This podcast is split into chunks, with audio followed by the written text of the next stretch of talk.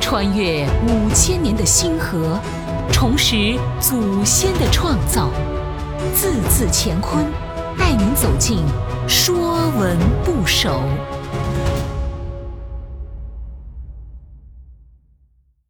《说文不首》鸡，簸箕的箕，鸡是用竹篾、柳条或铁皮等制成的阳去康肤或清除垃圾的器具。簸箕是用竹篾编织成的开口器具，是农家的轻便盛具，可用于冲谷时颠簸阳康。簸箕和笸箩是姐妹俩。农村的秋天总能看到这样一幅画面：笸箩里盛着晾晒的东西，而簸箕正在往外拨粮食中的秸子和糠皮。人们脸上洋溢着灿烂的笑容，传递着收获的喜悦。箕的甲骨文字形像簸箕形，上面敞开口。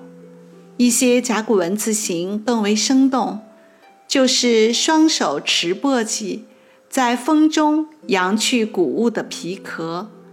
字形中的小点像散落的糠皮，非常形象。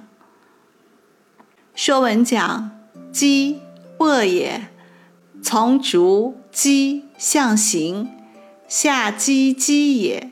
凡鸡之属，皆从鸡。簸也是指鸡是一种扬米去糠的簸器。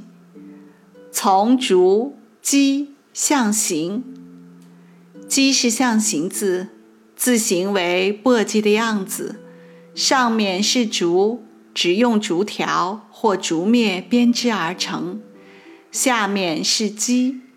商承作在《说文中之古文考》中说：“上为舌。”下及左右为郭，其交叉者，以郭含舌，舌乃故也。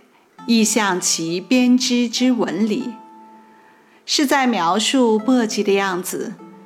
上面敞口的地方为舌，郭指外层，在这里指的是簸箕的三个边框。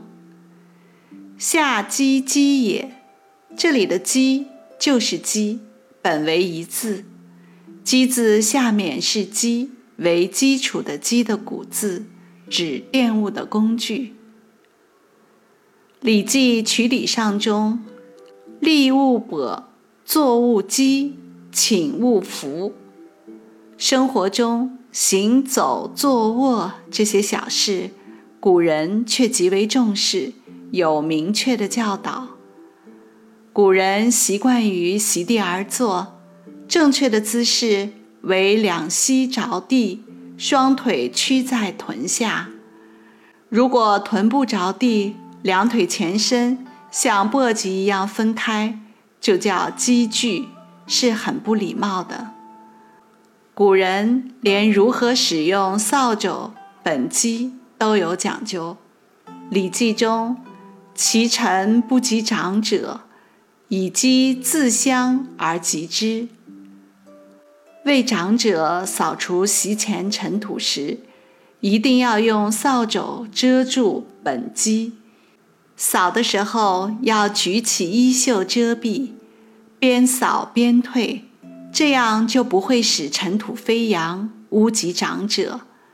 搓垃圾时，要使本箕朝向自己。